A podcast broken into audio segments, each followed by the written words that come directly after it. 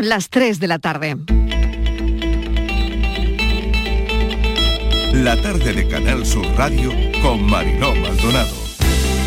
Prevemos una envolvente presupuestaria en torno a los 43.800 millones de euros, el presupuesto más alto de la historia que ha tenido Andalucía y el más alto de todas las comunidades autónomas.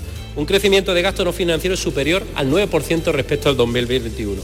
Y las dotaciones presupuestarias para sanidad aumentarán, fíjese usted la cifra, en más de mil millones de euros en el próximo presupuesto. Mil millones de euros.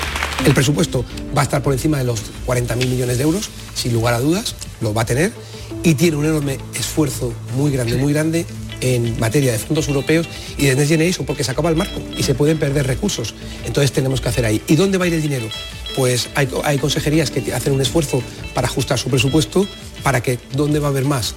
Pues va a haber más en sanidad, en educación y en política social. Señor Moreno, ese disfraz de moderado que tiene le van saliendo agujeros, agujeros por los que se cuela la insensibilidad de un presidente que es incapaz de reaccionar ante aquello que le genera mayor indefensión a la gente, que es la salud. Usted que me hable de sensibilidad cuando arruinó y recortó la sanidad pública desde el año 2012 al 18 de manera espantosa, que todavía los ecos, todavía los ecos de esos recortes resuenan, por eso no tienen credibilidad han hecho a medida de la supervivencia de Sánchez y no a medida de la recuperación económica y social de España. Creo que ha pesado más la aritmética parlamentaria con sus socios y las necesidades de atender a sus socios que la recuperación de España. Y en el caso de Andalucía lo hemos visto de una manera muy clara.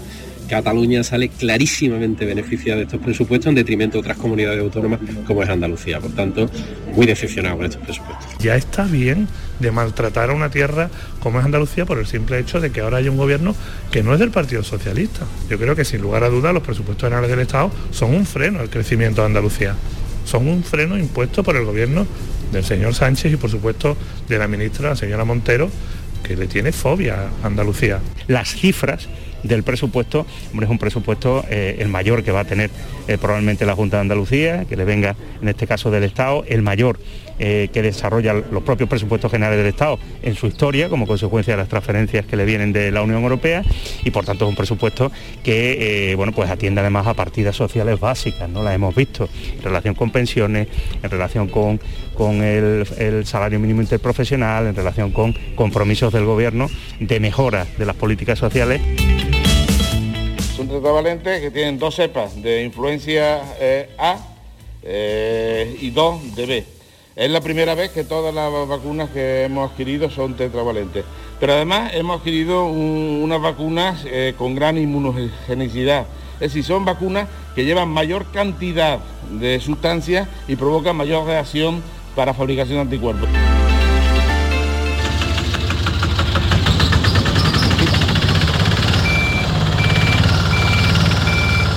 Muchos fondos salen de los agricultores y ganaderos de Andalucía hacia los agricultores y ganaderos de otras regiones. Yo no quiero mal para nadie, bien lo sabe, no queremos nunca mal. Cualquier reforma de este calado no debe haber nunca grandes perdedores ni grandes ganadores. Y hoy por hoy, con la propuesta que hay, la gran perdedora es Andalucía y los perdedores son los agricultores y ganaderos de Andalucía. que un recorte en mi explotación puede dar lugar casi al 50% de las ayudas de la PAC. Y estas ayudas son importantísimas para la explotación en tanto en cuanto como son los únicos ingresos fijos que sabemos cuándo los percibimos.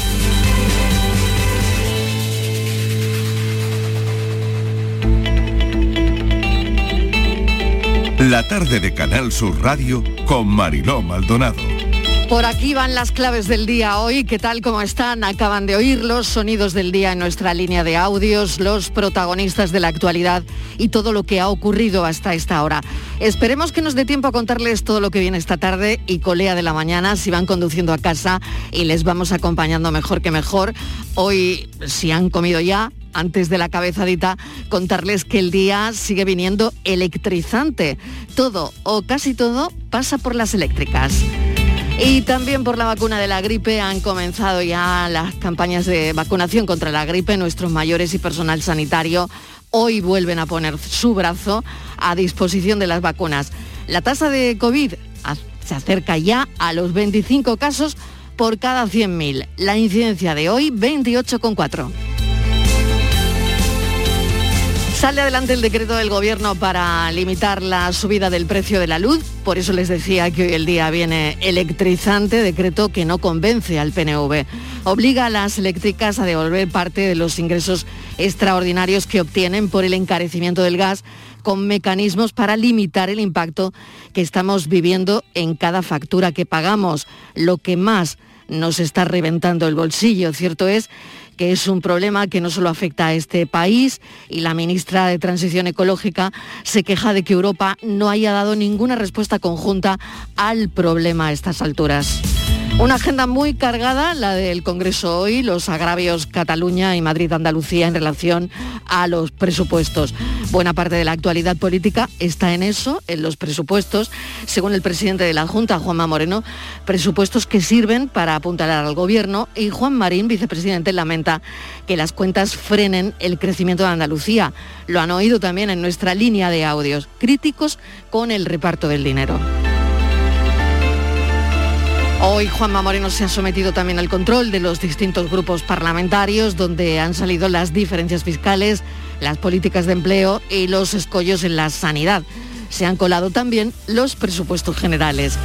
La agricultura y la ganadería hoy en la calle, como han oído también en nuestra línea de audios, una tractorada que termina más o menos a esta hora, la protesta por la política agraria común, donde, según algunos agricultores, les aboca a la ruina.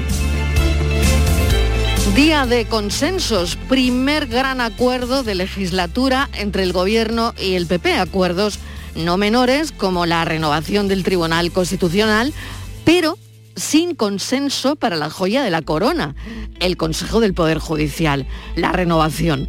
24 horas productivas donde se ha conseguido lo que en dos años no se había logrado. Y todo por una llamada de teléfono, por un teléfono. Bienvenidos a la tarde viva la telefonía en todas sus variantes. Pensando estaba que te me escabullías cuando vi tu nombre en la llamada entrante. Bendita cada onda, cada cable, bendita radiación de las antenas, mientras sea tu voz la que me hable, como me hablaste hace un minuto apenas quiero, te querré, te quise siempre, desde antes de saber que te quería. Te dejo este mensaje simplemente para repetirte algo que yo sé que vos sabías.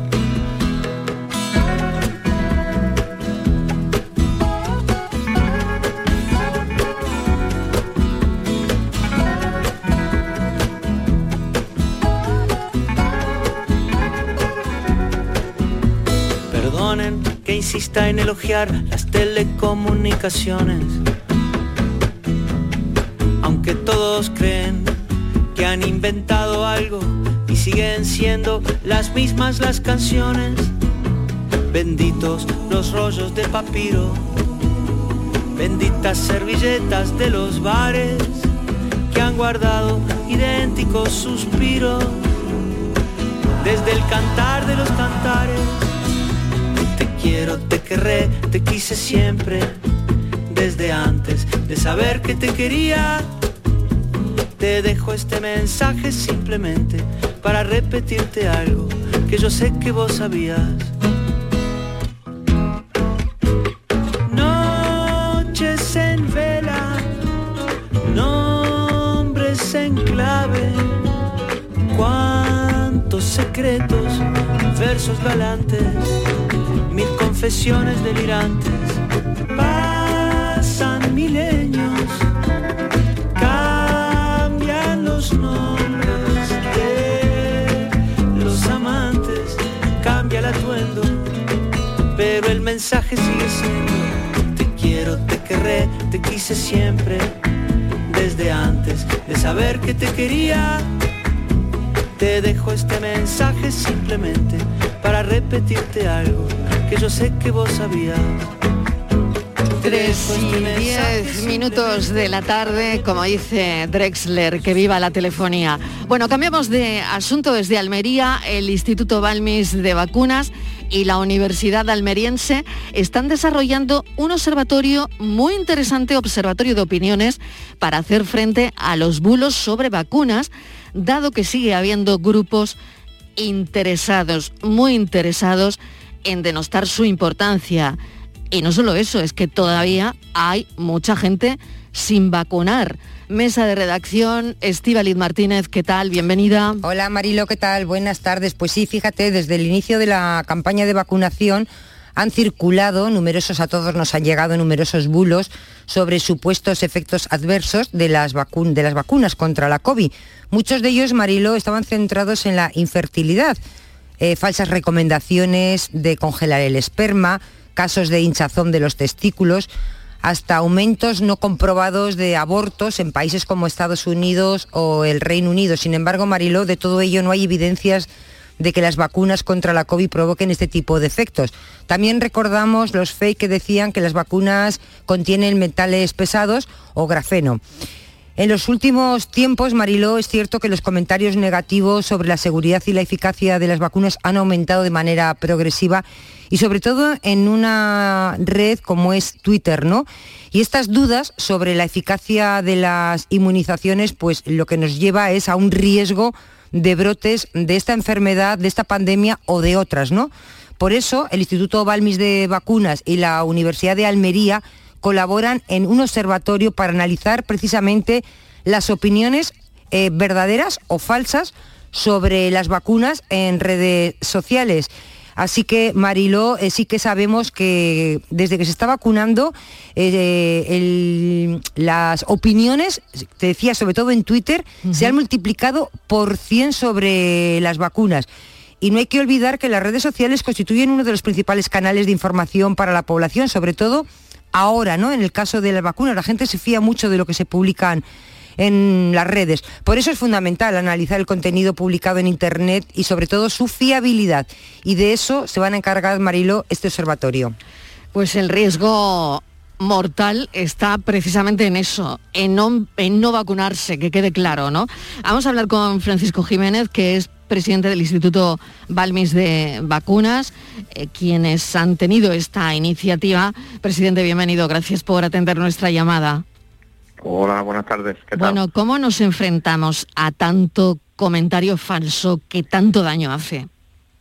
Bueno, yo creo que eh, ya previamente a la pandemia estábamos asistiendo a un aumento de noticias falsas sobre, sobre la ciencia en general y en el campo que nos ocupa, que es las vacunas, pues ya se veía un aumento muy importante, pero es que la pandemia lo que ha hecho ha sido agravar todo esto. Eh, este aumento de mensajes en las redes sociales hace que tengamos pues tanto mensajes como positivos como negativos y que muchos de ellos son falsos. Nosotros entendemos pues que la población general muchas veces le resulta muy difícil eh, ver, comprobar si, si los mensajes realmente son falsos. Entonces, bueno, lo que nosotros estamos intentando observar eh, cómo se mueven los mensajes a través de las redes sociales y la, la procedencia que tiene, cómo se va, cómo se va emitiendo y, las noticias que cada día pues circulan en las redes sociales de vacunas. Entonces, pues vamos, intentar contrastar si esa noticia procede de una fuente realmente fiable, sea una evidencia científica. Claro, seguro que habrán estudiado ya determinados colectivos, ¿no? Claro, yo le preguntaría quiénes son y, por qué se resisten, que al final eh, en ese muestreo que están haciendo, en esa investigación, eh, verán quiénes son esas personas y por qué se resisten como colectivos. ¿no? Eh, está claro que el éxito de la campaña de vacunación es absolutamente innegable, pero es verdad que ahí está ese porcentaje, corríjame si me equivoco, creo que es un 10% de la población que todavía no se ha vacunado, que todavía no lo ha hecho. Bueno, hay que tener en cuenta que cuando vemos mensajes en contra de evidencias científicas, y eh, cuando digo en grupo también el mundo de las vacunas y el COVID-19, cuando vemos mensajes, digamos, que lo que se ha llamar últimamente negacionistas, eh, detrás no siempre hay personas que están de acuerdo con ese mensaje, sino que hay veces que hay interés económico realmente detrás. Esto hay, un, hay lobbies realmente organizados, en nuestro país afortunadamente apenas hay movimientos de este tipo, pero sí en Estados Unidos hay un lobby perfectamente organizado que se conoce y que tiene unos, intereses económicos a través de sus mensajes en las redes sociales, porque obtiene unos beneficios económicos de su participación en, grandes plataformas como Instagram, Twitter, Facebook, etcétera, ¿no?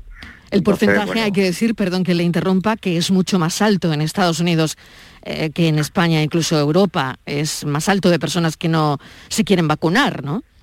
Exactamente. Gracias. Nuestro país tiene una de las mayores coberturas vacunales del mundo, en, en vacunas de rutina, y lo que ha venido la cuestión de COVID a corroborar pues la buena salud que tiene nuestra población hacia las vacunas. Nosotros, la población española, de manera general, ve la vacunación como algo muy positivo y de hecho se demuestra como, tenemos una de las mayores coberturas vacunales de COVID del mundo. Esto, bueno, es algo que se ha generado, no se ha generado de un día para otro, sino se genera con mensaje, con evidencia científica y a través de los profesionales sanitarios que están día a día informando a la población, que al final es la fuente más fiable que hay. Fíjese también desde el punto de vista eh, sociológico, ¿no? Hay mucha gente que ha situado la llegada de la pandemia eh, en un contexto de un individualismo tremendo, ¿no? Eh, que casi casi alguna gente ha perdido esa conciencia social de, comunidad, ¿no? De estar, en, de, estar en conjunto. Porque al final la decisión de vacunarse, aunque es muy individual, beneficia al conjunto de la sociedad. Exacto, bueno, eh, la vacuna no solo beneficia a la persona, sino que beneficia al resto de la comunidad, puesto que disminuye la incidencia de la enfermedad y por lo tanto el grado de transmisión, como, como hemos visto que, ha pasado. Recordamos que hace seis meses tenemos un grado de transmisión enorme y, ahora mismo pues estamos en general en España por debajo del 50 casos por 100.000, lo, que es deseable está, y permanecer ahí, ¿no? Y seguir seguir vacunando y seguir manteniendo esa cobertura alta, que es lo que, estamos ahora. Estivaliz, no sé si tienes alguna cuestión más. Sí, eh, buenas tardes, eh, señor Jiménez. Es curioso este, estos movimientos de rechazo porque creo recordar que incluso antes de que llegara la vacuna ya se estaba rechazando, o sea, algo que todavía no se había puesto, que no se conocía, ya se estaba rechazando eh, la vacuna usted hablaba de intereses, es que yo creo que no hay otra explicación, porque ¿cómo se va a rechazar algo que todavía no ha llegado? Exactamente. Por ejemplo, una de las cosas que, ha comprobado nuestro observatorio es que cuando se empieza a hablar en redes sociales de microchips y de 5G, pues se empieza a hablar de vacunas también, cuando todavía no ¿eh? había ninguna vacuna eh, mm. disponible. Estamos hablando de meses antes de tener ninguna vacuna disponible, ni siquiera de tener estudios científicos que hablarán las vacunas. Ya se aumentó el número de, de twitters eh, que relacionan vacunas con 5G, con microchip. Yo creo que es una herramienta que, que, no, que lo hace en tiempo real y que nos ayuda a decir aquí hay algo, ¿no? En una alarma, ¿no? En ese momento, pues lo vimos después, pero, pero lo bueno que tiene nuestra herramienta es que ya en el momento detecta vacunas, 5G, microchips, bueno, aquí hay algo de lo que se está hablando hay noticias, vamos a comprobar, vamos a ver lo que pasa. ¿no? Yo creo que, es una de las utilidades más importantes que tiene nuestra, nuestra herramienta. Y por otro lado, las razones, ¿no? Yo he, visto ¿no? algunas razones eh, de las que da la gente que no se vacuna, como por ejemplo, es que no me he vacunado nunca de nada. Bueno, eso. Eh, por ejemplo, o, bueno, o yo es que, o es que yo ya he pasado la COVID y no me hace falta. o es que yo no tengo posibilidades de contagio. O es que tengo miedo por los efectos colaterales, ¿no? O, en fin, pero a mí me ha llamado mucho la atención esa razón eh, que acabo de comentarle de, claro, no me vacuno porque no me he vacunado nunca de nada. Esto es tremendo, bueno, eh, yo creo que las personas que son negacionistas de las vacunas, que tienen una opinión negativa de las vacunas, bueno, hay dos tipos de personas. Unas que realmente están totalmente convencidas, las cuales es muy difícil difícil razonar con ellas. Siempre lo comparamos con lo de la Tierra plana. La gente, las personas que piensan que la Tierra es plana, pues es bastante difícil razonar con ello. Es un mecanismo psicológico que está bastante estudiado hoy en día, por el cual algunas personas niegan cosas que son totalmente evidentes. Entonces, bueno, pues ya está. Eh, lo que podemos hacerlo los sanitarios, pues intenta informarlo debidamente, darle una información con evidencia científica y de luego va a haber personas que por mucha información que le dé van a seguir en, su misma opinión.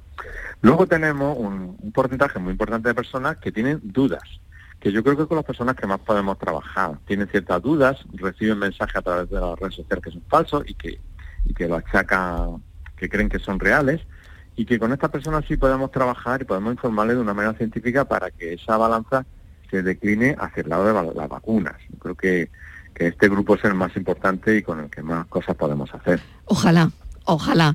Le agradecemos enormemente que nos haya contado en qué consiste exactamente lo que están haciendo y lo que están desarrollando, que es un observatorio de, de opiniones para hacer frente a los bulos, de vital importancia ahora mismo en esta situación pandémica que aún seguimos aunque siga bajando la incidencia. Francisco Jiménez, presidente del Instituto Balmis de Vacunas, muchísimas gracias, un saludo. Muchísimas gracias a ustedes, enhorabuena por el programa. Gracias. 3 y 20 minutos de la tarde. La tarde de Canal Sur Radio con Mariló Maldonado. Y ahora vamos a poner el foco en las garrapatas. Sí, sí, lo que han oído, en la población de garrapatas, que hemos sabido que nuestro país está disparada se han detectado hasta una veintena de especies de garrapatas transmisores de enfermedades como algunas eh, que son la fiebre hemorrágica de Crimea del Congo, la enfermedad del IME, la encefalitis vírica. Estivaliz, hemos estado indagando durante toda la mañana en esta historia en la población de garrapatas y nos ha llamado poderosísimamente, poderosísimamente la atención, claro.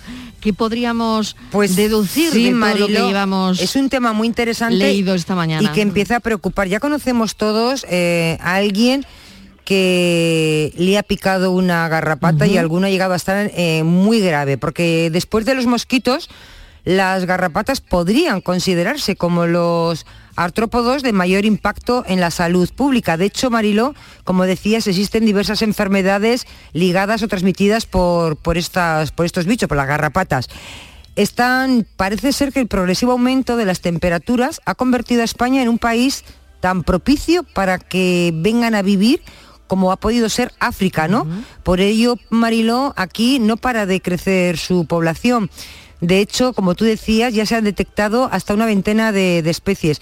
Hay que recordar que una picadura de, estos, de, las garrapatas que habitan generalmente en hierbas altas del campo, en presencia de abundante, cuando hay abundante vegetación, cuando hay animales, pues puede resultar fatal para el ser humano puesto que transmiten enfermedades muy graves. Y fíjate si es importante, Marilo, que hoy se ha celebrado una jornada en la Universidad de Nebrija, que está organizada por la Asociación Nacional de Empresas de Sanidad Ambiental, ANETPLA, para analizar precisamente el disparatado incremento de las garrapatas.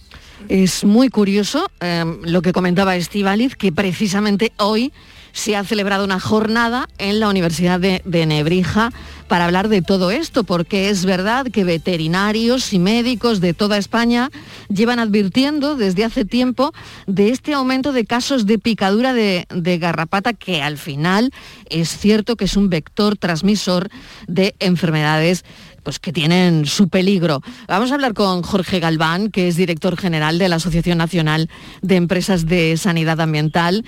Señor Galván, bienvenido, gracias por atender nuestra llamada.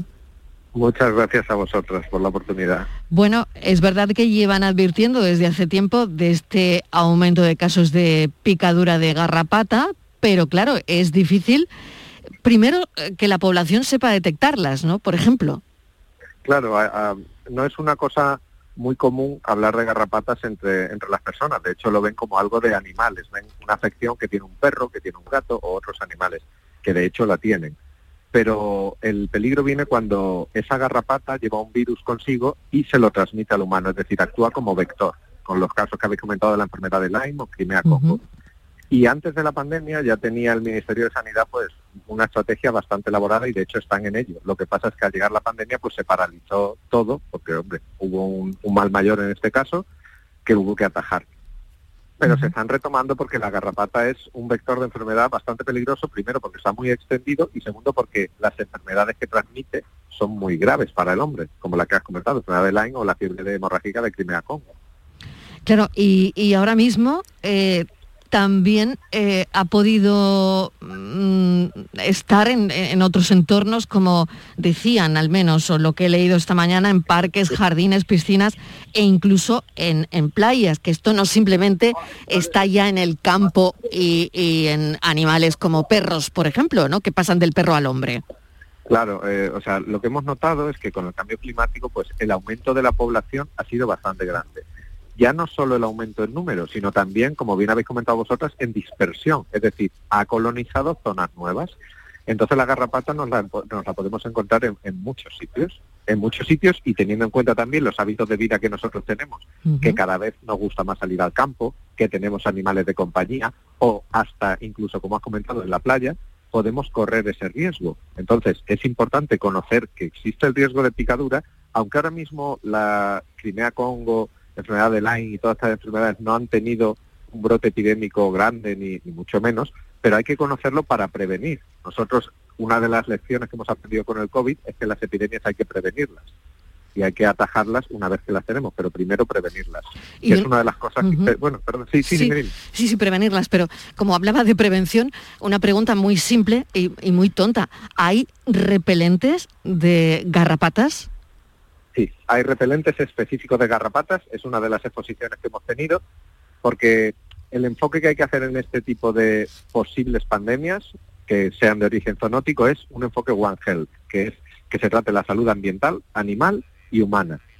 ¿Cómo hacemos cada cosa? Pues en el caso de los humanos, como bien has comentado, podríamos usar repelentes. Y hay repelentes específicos acaricidas, porque la garrapata no es un insecto, entonces un insecticida en principio no tiene por qué tener acción contra ellas, tiene que ser un repelente o un insectic o un biocida en este caso que sea acaricida, que tenga acción contra los ácaros, ya que la garrapata es un ácaro, no es un insecto. Y me acaban de apuntar otra cuestión, que por ejemplo en Europa, personas que eh, viajan a la Selva Negra, eh, pues se tienen que vacunar de esas enfermedades que provoca una garrapata. Y parece que a los niños también se les vacuna de esa enfermedad que, que provocan las garrapatas. Claro, en general, por epidemiología, cuando uno viaja a un país donde hay una afección en concreto, por ejemplo, si viajas a Bolivia está la fiebre amarilla, si viaja, como bien has dicho, a Centro Europa y otras enfermedades, hay que vacunarse frente a ellas. Hay que tener en cuenta que las garrapatas en España tienen un papel relativo, pero a nivel europeo tienen un papel muy relevante, más que el mosquito en España, por ejemplo, que es un problema que tenemos ahora bastante grande. O sea, la garrapata en sí es un problema actual y muy potencial. Es decir, el problema no es tanto lo que tenemos como lo que podemos llegar a tener y ya viendo como hay en otros países, pues tomar medidas para que se pueda prevenir esa, esa posible expansión de virus a través de este vector. Qué curioso. Estíbaliz. Sí, eh, buenas tardes, señor Galván. Eh, mm, yo he estado leyendo y dicen que en los primeros días, primeras semanas, después de la mordedura o la picadura de una garrapata, los síntomas son muy parecidos a los de la gripe y ahí me he preocupado porque precisamente la gripe es lo que nos va a venir ahora, ¿no? Esa fatiga, ese dolor de articulaciones, muscular, fiebre, sudores.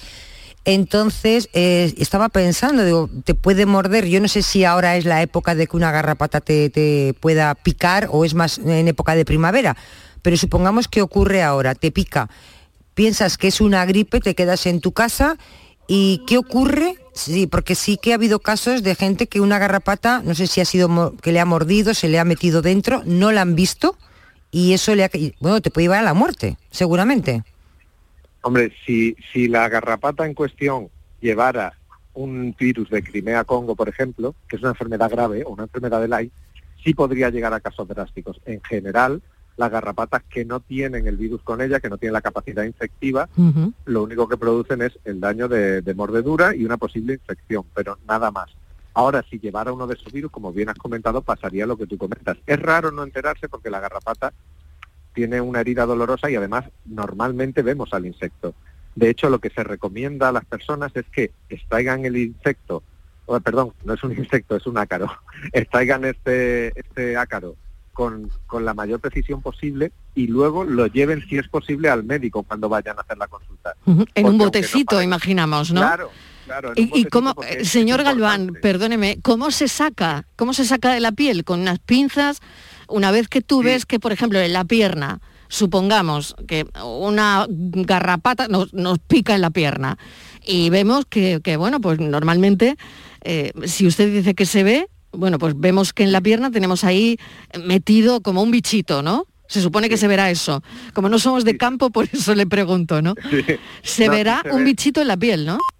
No, y además se ve porque si nos extrae sangre va aumentando de tamaño. La Mm. garrapata conforme absorbe sangre aumenta su tamaño. Es, Va este creciendo, tiene- va engordando. Claro, y, este ácaro tiene todo fusionado, el tórax, abdomen, los insectos los, y muchos otros artrópodos tienen diferenciadas las partes de tórax, abdomen. Esto lo tiene todo fusionado y lo único que asoma es el aparato bucal. ¿Y cómo lo sacamos?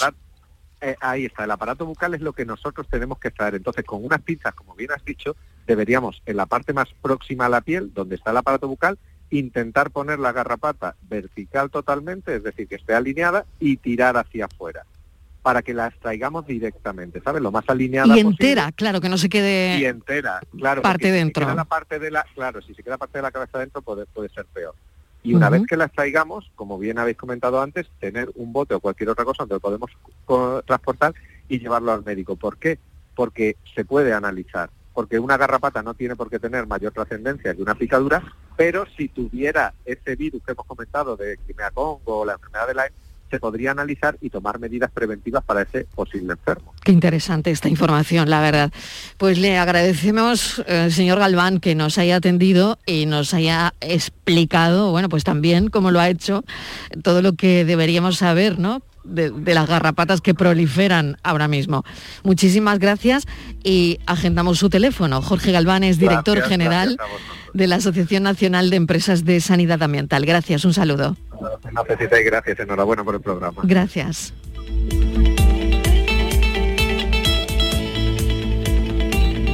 Otra historia que nos ha llamado mucho la atención eh, es un ciervo ratón. Estivaliz, yo no he visto la foto, pero me lo podías describir, un ciervo ratón.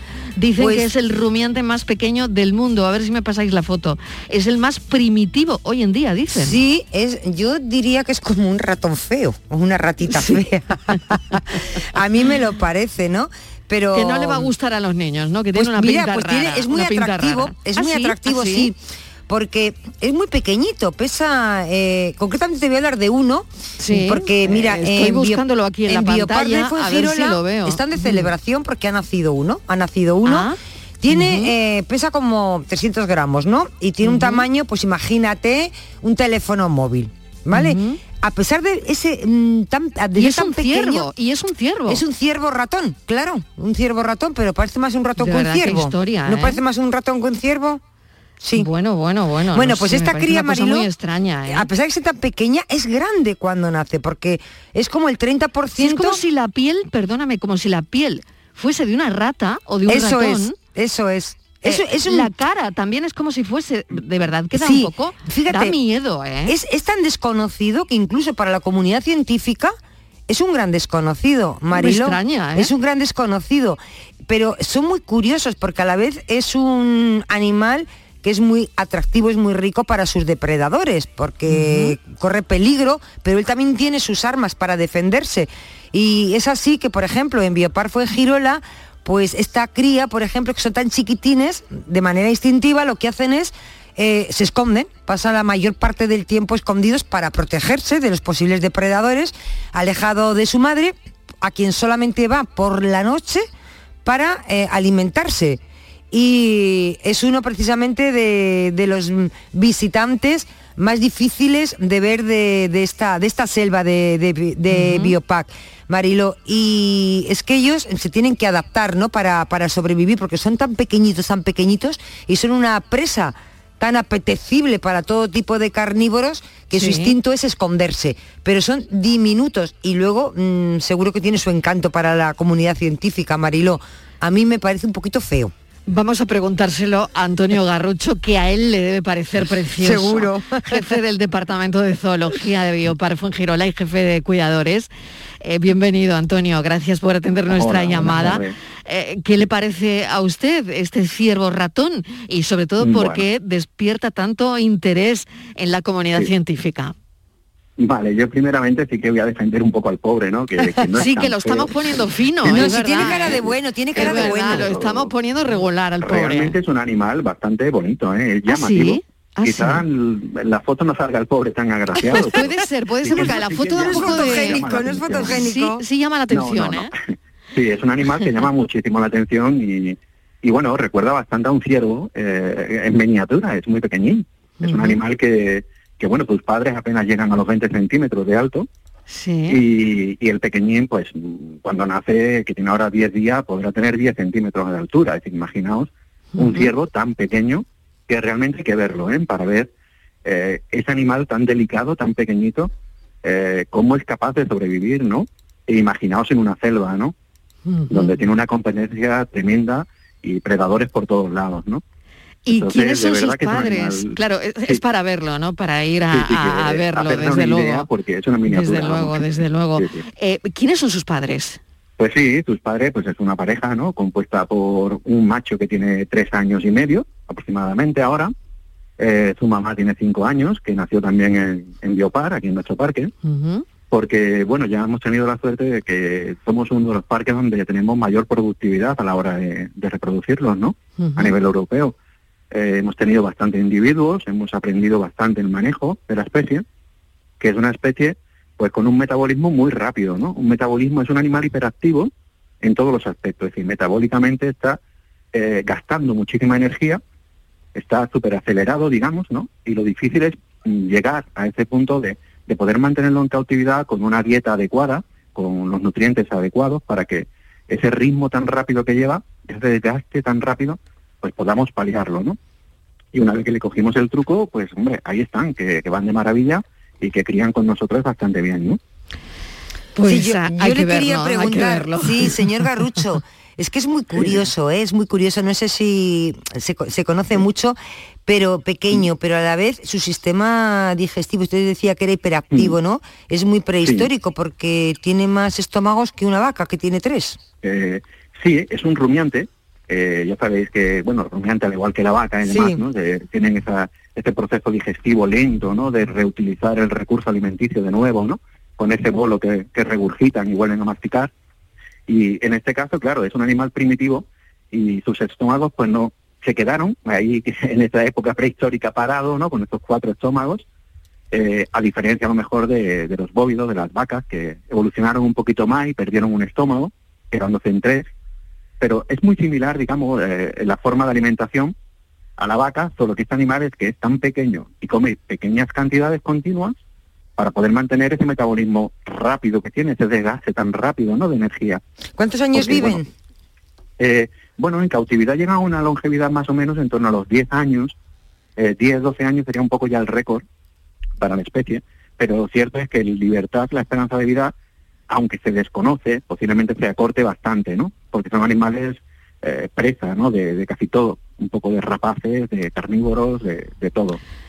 Pues hay que ir a verlo, hay que ir a verlo porque desde luego recomiendo. es algo único. Ah, Mil gracias por habernos atendido. Antonio Garrucho es jefe del Departamento de. Zoología de Biopar Fuengirola. Ha nacido un ciervo ratón, el rumiante más pequeño del mundo.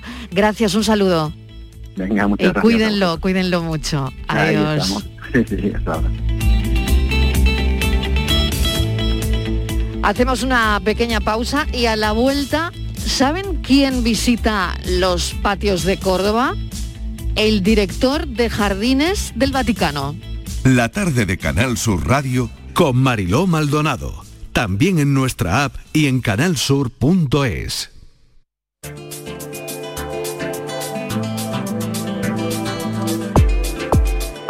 En Destino Andalucía esta semana les proponemos hacer turismo arqueológico visitando la localidad onubense de Trigueros, donde disfrutar del Dolmen de Soto, uno de los 200 monumentos megalíticos que hay en esta provincia y donde poder descubrir vestigios de nuestra historia y del arte rupestre. De ahí nos trasladaremos hasta Cádiz, donde este viernes por la noche se inaugura el Festival Iberoamericano de Teatro. Les detallaremos la programación y el ambiente que se está viviendo en la ciudad. Además, les vamos a contar cómo visitar algunos de los monumentos más significativos de Andalucía a partir de las matemáticas. Sí, de las matemáticas. Un proyecto de la Fundación Descubre que nos permitirá, por ejemplo, este sábado, conocer la Alhambra con explicaciones in situ sobre ciencia, turismo y matemáticas.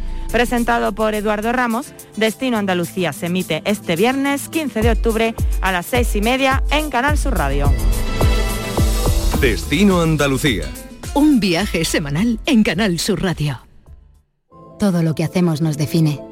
Cada acto habla de quiénes somos, de lo que nos importa. Ahora tenemos la oportunidad de decir tanto con tan poco. La oportunidad de mostrar lo mejor de nosotros. Por nuestro futuro. Por tu futuro. Llena tu mesa de Andalucía. Junta de Andalucía. ¿Te imaginas un golazo de 9 millones de euros? Pues sí. Cuéntamelo. Minuto 93. Me voy de uno con un caño. Me voy de otro con un autopase. Me cambian. Y me voy al kiosco de la 11 y me compro el cuponazo. Cuando juegas el cuponazo de la 11, ayudas a que miles de personas con discapacidad podamos convertirnos en nuevos campeones. Y campeonas. Cada viernes 9 millones y 15 con el XXL. 11. Cuando juegas tú Jugamos todos. Juega responsablemente y solo si eres mayor de edad. Disfruta de Andalucía y de la radio hasta enamorarte. Escucha, siente y déjate seducir por una tierra repleta de tradiciones, de una gastronomía de bandera, de patrimonio cultural fascinante y una gente única. En Gente de Andalucía, los sábados y domingos desde las 11 de la mañana con Pepe da Rosa. Quédate en Canal Sur Radio, la radio de Andalucía.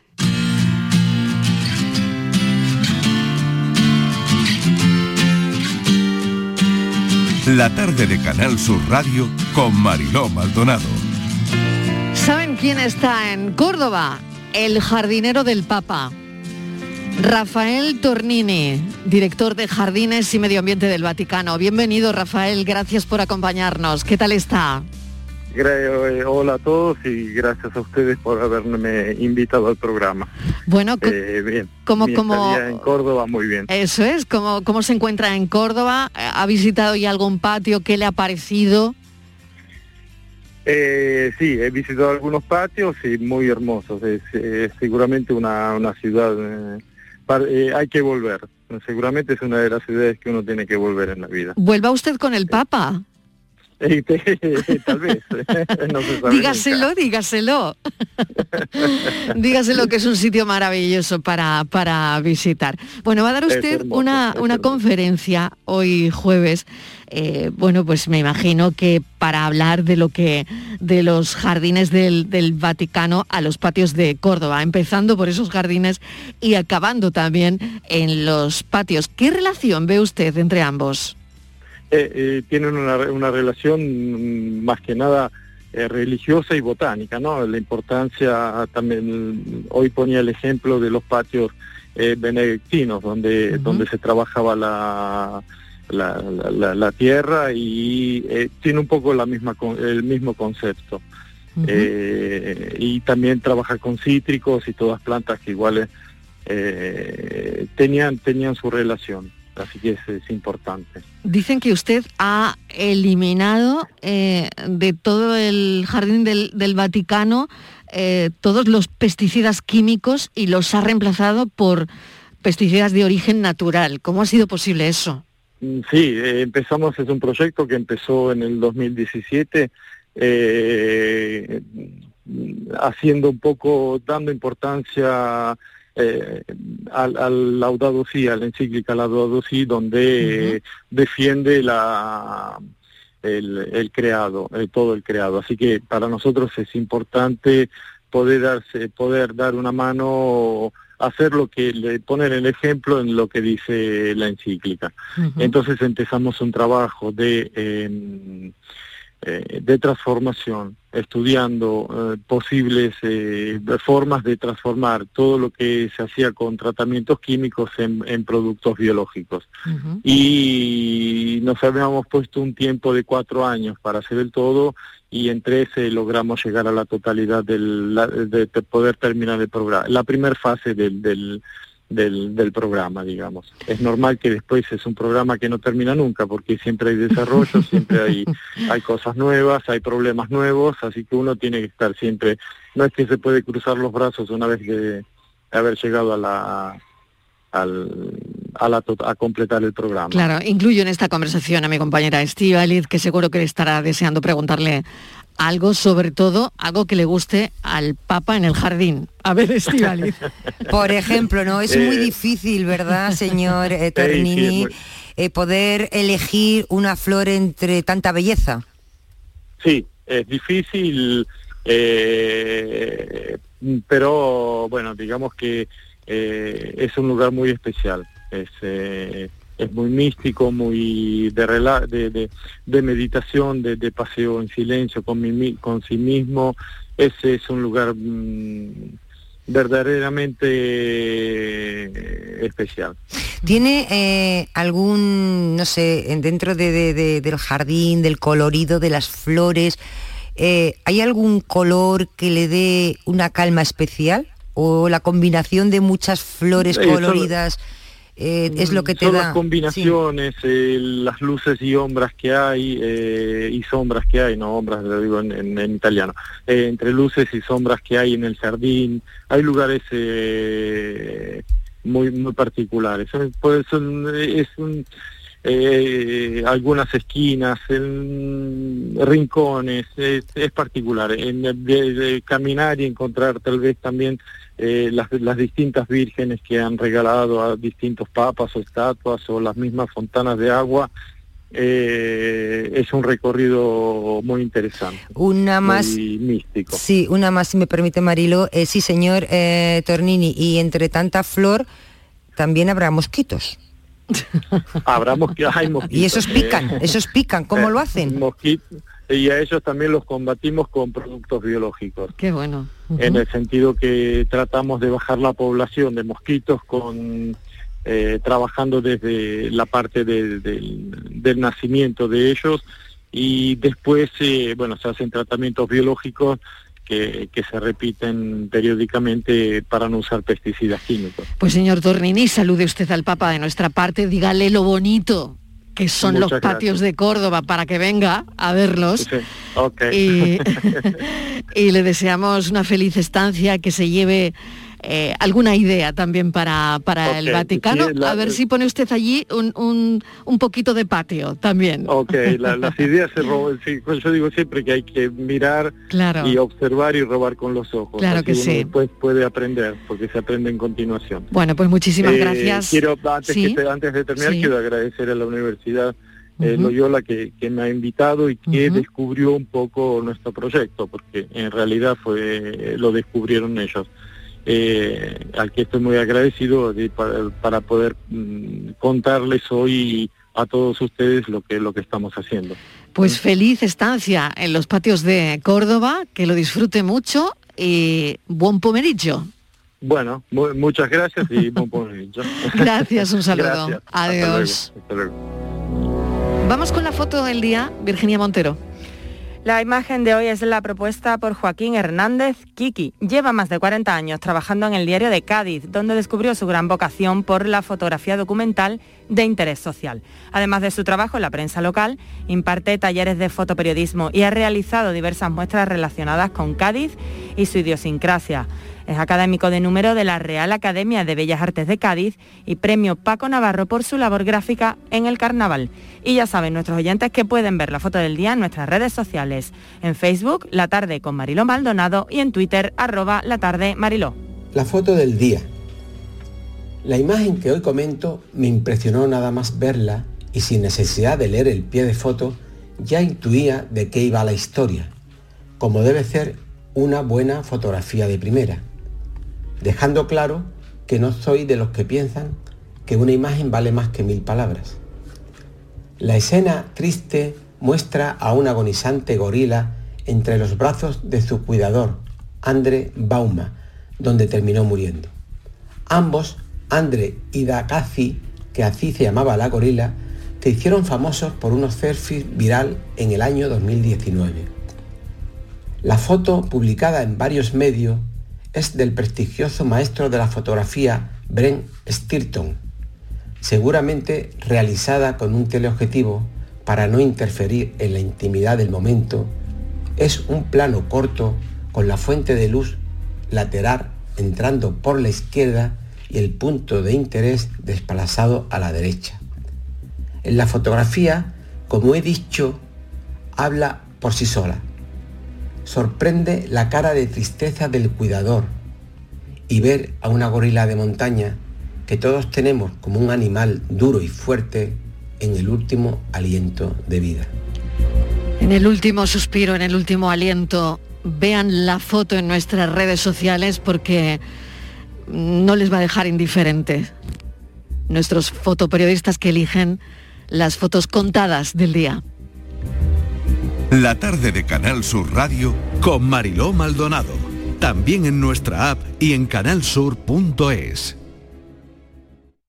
Escuchas Canal Sur Radio en Sevilla.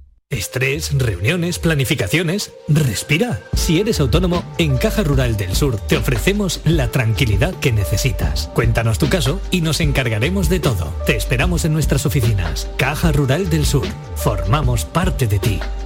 Bienvenidos a Sacaba. Mil metros de electrodomésticos con primeras marcas. Grupos Whirlpool, Bosch y Electrolux. Frigoríficos, lavadoras, hornos, vitros. ¿Quieres más? Aires acondicionados, aspiradoras, pequeños electrodomésticos. Y financiamos en 12 o 20 meses sin intereses solo tú y Sacaba. Tu tienda de electrodomésticos en el Polígono Store en calle nivel 23. Ven a ver nuestra exposición y sus 25 años de experiencia. Sacaba. ¿Hipotecofobia? Supera tus miedos con Finanzate. Negociamos por ti con las principales entidades para ofrecerte las mejores condiciones sin que tengas que moverte de casa. Vive toda la experiencia con Finanzate y consigue tu hipoteca de forma ágil, transparente y segura. Siempre de la mano de uno de nuestros asesores que te acompañarán en todo el proceso. Entra en finanzate.com y consúltanos sin compromiso. Disfruta de la casa de tus sueños con Finanzate. Tiñe de azul tu otoño. Ya están aquí las nuevas actividades del Acuario de Sevilla. Tiburones a medianoche, el lado oculto del acuario y las exclusivas cenas entre mares. Ahora, además de visitarnos, podrás vivir diferentes experiencias. Más info en acuariosevilla.es. Foro Flamenco de Canal Sur. Este 15 de octubre descubre tres artistas de la nueva generación del baile. Isaac Tobar, Irene Rueda y Paula Rodríguez. Desde las 7 de la tarde en el Teatro Fundación Cajasol. Entrada libre previa recogida de invitaciones en taquilla de la Fundación Cajasol. Calle Álvarez Quintero, Sevilla. Foro Flamenco de Canal Sur. Con el patrocinio de la Fundación Cajasol. De las sorpresas que un programa de radio te puede ofrecer, como un gran club, con pianista y mayordomo, y con grandes invitados, música en directo y mucha complicidad. La noche de Canal Sur Radio con Rafa Cremades. De lunes a jueves, pasada la medianoche. Quédate en Canal Sur Radio, la radio de Andalucía. Atención, que hay noticia. Ahí la tenemos ya. Salta al ciberespacio la nueva app de Canal Sur Radio. Con una alineación impresionante. Canal Sur Radio, Radio Andalucía Información, Canal Fiesta, flamencoradio.com y Canal Sur Radio Música, todo un pelota. Señores, y con la plataforma de podcast y todas las emisiones locales y todos los programas para oírlos a cualquier hora. Es muy versátil, actúa en todos los terrenos y no renuncia a nada. El bar dice que acierta. Gana el partido seguro. Hace mucho que no se oía nada así. Es la nueva app de Canal Sur Radio. Bájatela. Quédate en Canal Sur Radio, la radio de Andalucía. La tarde de Canal Sur Radio con Mariló Maldonado. Estos son nuestros teléfonos 95 1039 105 y 95 1039 16. Y hoy nuestro asesor es Javier Jaénes, abogado de Montelirio, eh, especializado en derecho laboral también y que le gusta el golf. Rams regular hoy, ¿eh? Muy Por lo visto me han contado que regular. Bueno, poco a poco. Sabes que este, este se viene. a poco, Jaénes. Este se viene arriba en los últimos momentos, que es cuando hay que estar. Así que vamos a darle Bueno, confianza bueno. que seguro que, que reacciona. Bueno, pues estaremos pendientes. Ya saben que estamos también pendientes del máster de Valderrama de, de golf, pero lo que ahora tenemos que hablar es de derecho laboral. Virginia, cuéntanos, las redes sociales están en medio de todo y también en medio de algunos despidos procedentes o improcedentes. Pues no lo sé. Pues sí. ¿Nos pueden despedir por un comentario en Facebook, por ejemplo? Pues la respuesta es sí, Marilo. ¿Ah, sí? Sí. Son muchos los casos que están Bueno, llegando. en Facebook, en Twitter, en, cualquier Twitter, en red WhatsApp, social. en comentarios privados.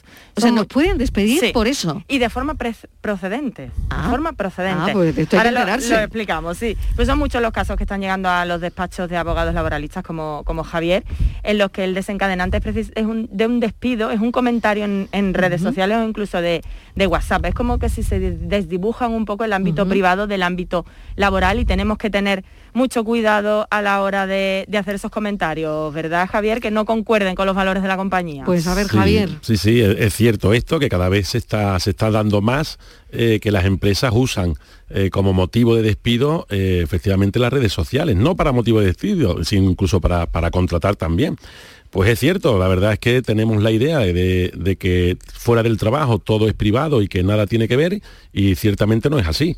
Entonces eh, hay que tener muchísimo cuidado con las redes sociales. En la mayoría de las ocasiones nos identificamos como empleados de una empresa y bueno, y hay muchísimas sentencias y muchísimos casos de, bueno, pues de comentarios desafortunados o, o intencionadamente desafortunados, porque bueno, hay, hay personas que, bueno, pues que hacen comentarios tipos de, bueno, pues oye, pues no, no queremos inmigrantes, eh, los inmigrantes aquí sobran porque no hay trabajo para nosotros, o con el, eh, cualquier otro colectivo normalmente más desfavorecido, o que son homófobos, en fin, cualquier tipo de comentarios que las empresas al tener conocimiento y al, y al sentirse que estos trabajadores pues de alguna forma se identifican, pues entienden que los valores de la empresa no son los que sus trabajadores, aún en el ámbito privado, están exponiendo en su, en su ámbito más íntimo o en sus redes sociales y son motivo de despido porque no eh, concuerdan con el código ético de la empresa ni con lo que un trabajador o con una empresa quiere que sus trabajadores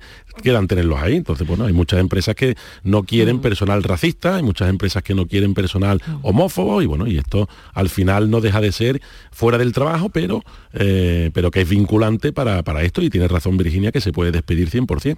Y así está Claro, siendo. Aunque en la red social, en el perfil, ponga eh, cuenta personal, porque sabemos que, que mucha gente mm, dice en su cuenta personal, aquí expreso mis opiniones personales. ¿Eso eh, de alguna manera mm, serviría, A ver, Javier? no quiere decir que siempre que uno haga un comentario te, van a- te vayan a despedir y tampoco quiere decir, o sea, al final ni, ni todo lo que se hace en el trabajo eh, queda solo en el trabajo, ni todo lo que se hace en la calle queda en la calle. Pero lo cierto y verdad es que cuando estos comentarios llegan a ciertas empresas porque van rebotando, van rebotando y en algún momento determinado eh, tú te identificas como trabajador de la empresa.